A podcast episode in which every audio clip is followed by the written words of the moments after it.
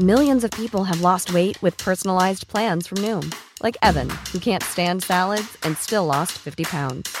Salads, generally, for most people, are the easy button, right? For me, that wasn't an option. I never really was a salad guy. That's just not who I am. But Noom worked for me. Get your personalized plan today at Noom.com. Real Noom user compensated to provide their story. In four weeks, the typical Noom user can expect to lose one to two pounds per week. Individual results may vary.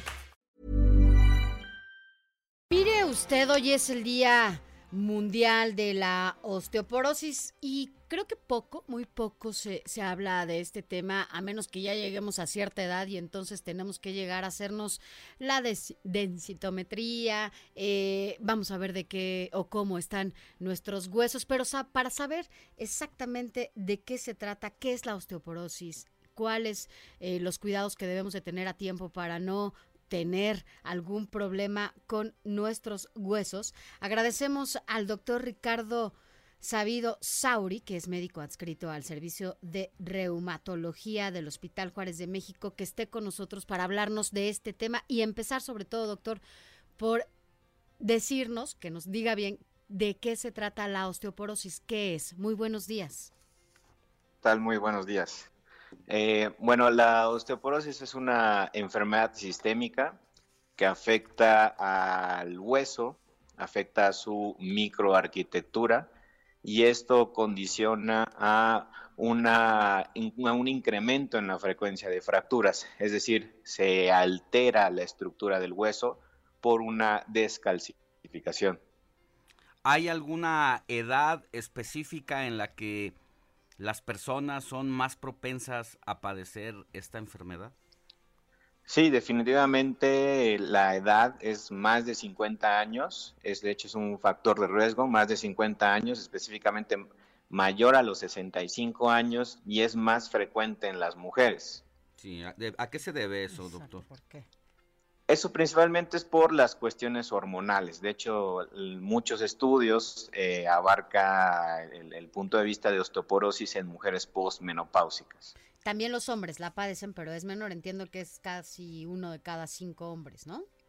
Es exactamente, e igual los hombres la padecen, de hecho hay- hay algunos estudios que nos dicen que la frecuencia tanto en columna lumbar como en, en la región de cadera puede variar, por ejemplo, en mujeres un 16% y en un hombre es entre un 6, 7 hasta un reporte hasta un 9%. Entonces sí es considerable la, la diferencia.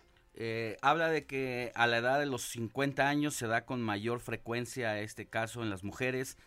Eh, pueden en el transcu previo a esta vida, a esta, a esta edad, las mujeres pueden ir, irse previniendo con algún tipo de Tratamiento. ejercicio, tratamiento, eh, incluso eh, en, la, en la comida, eh, ¿se puede? Sí, definitivamente. De hecho, existen los denominados factores de riesgo eh, para identificar a este tipo de pacientes que están en un alto riesgo de presentar osteoporosis y posteriormente fractura. Y estos eh, factores de riesgo es presentar una edad mayor, que una madre o las tías maternas hayan presentado fracturas secundarias osteoporosis. O sea, hereditario. u- no es hereditario estrictamente, pero tiene una, una carga genética importante.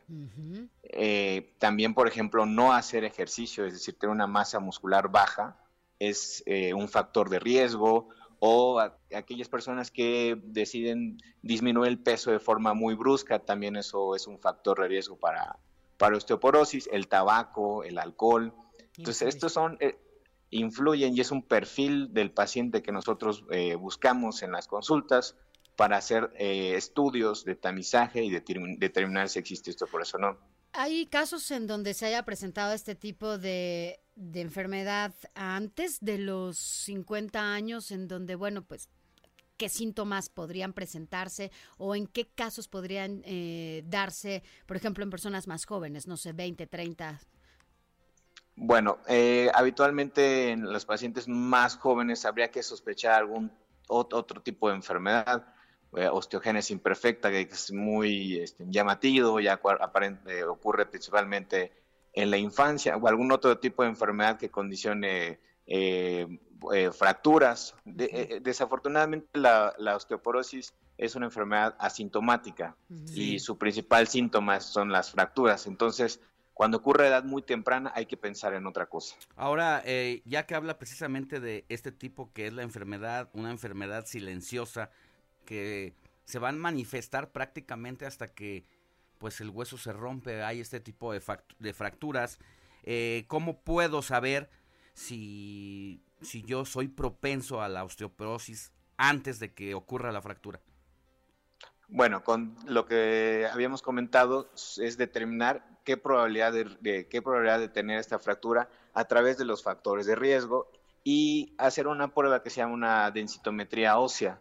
Y a través de esta prueba nosotros podemos determinar eh, qué, tan, qué tan probable es que puedas tener una fractura a través de ciertos scores. ¿Cada cuánto tiempo después, a partir de los 50, cada cuánto tiempo es recomendable hacer una desintometría? Bueno, dependiendo igual el contexto del, del, paciente, pero lo que podría ser prudente es cada año, por ejemplo, en los pacientes que tienen factores de riesgo o que ya tienen el diagnóstico, por ejemplo, de osteopenia. Ya. Bueno, pues entonces la recomendación es que justo si nos encontramos en esta edad ah, ya cerca de los 50 o a partir de los 50, hacernos este estudio para evitar pues daños eh, más adelante, ¿no? Y por lo menos tener una calidad importante de vida en lo que respecta a nuestros huesos, ¿no? Que pues son lo más, Así es. lo más importante. ¿Qué tipo de alimentación es la recomendable para fortalecer los huesos? No sé, el salmón, algunos otros pues el calcio también.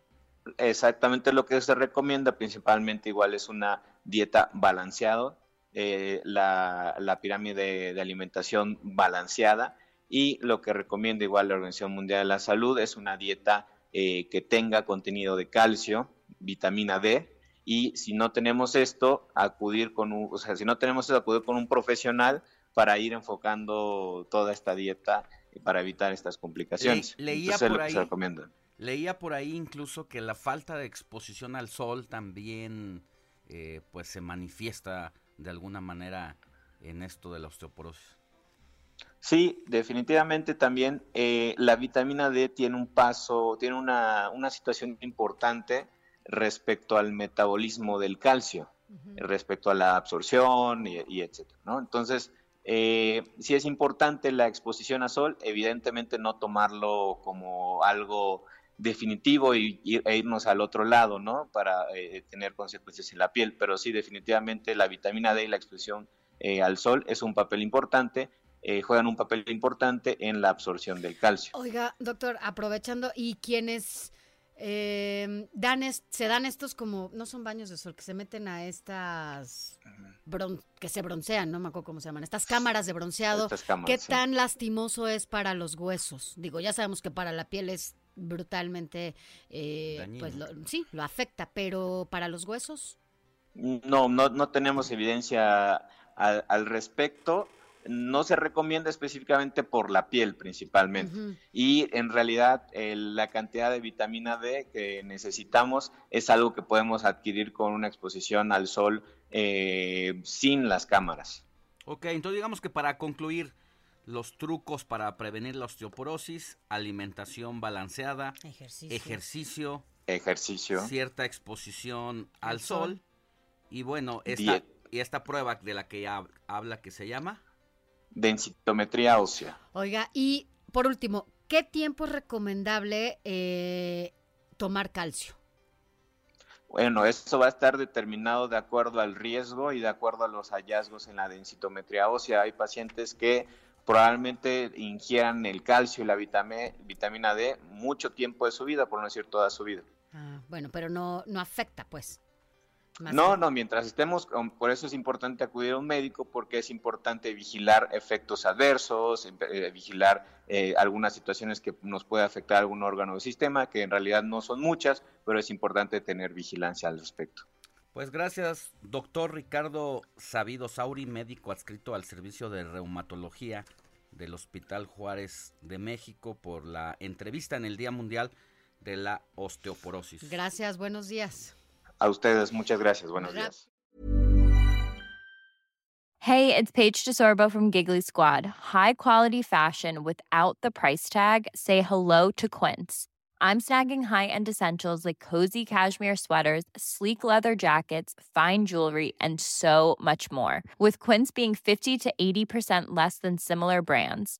And they partner with factories that prioritize safe, ethical, and responsible manufacturing. I love that. Luxury quality within reach. Go to quince.com slash style to get free shipping and 365 day returns on your next order. Quince.com slash style.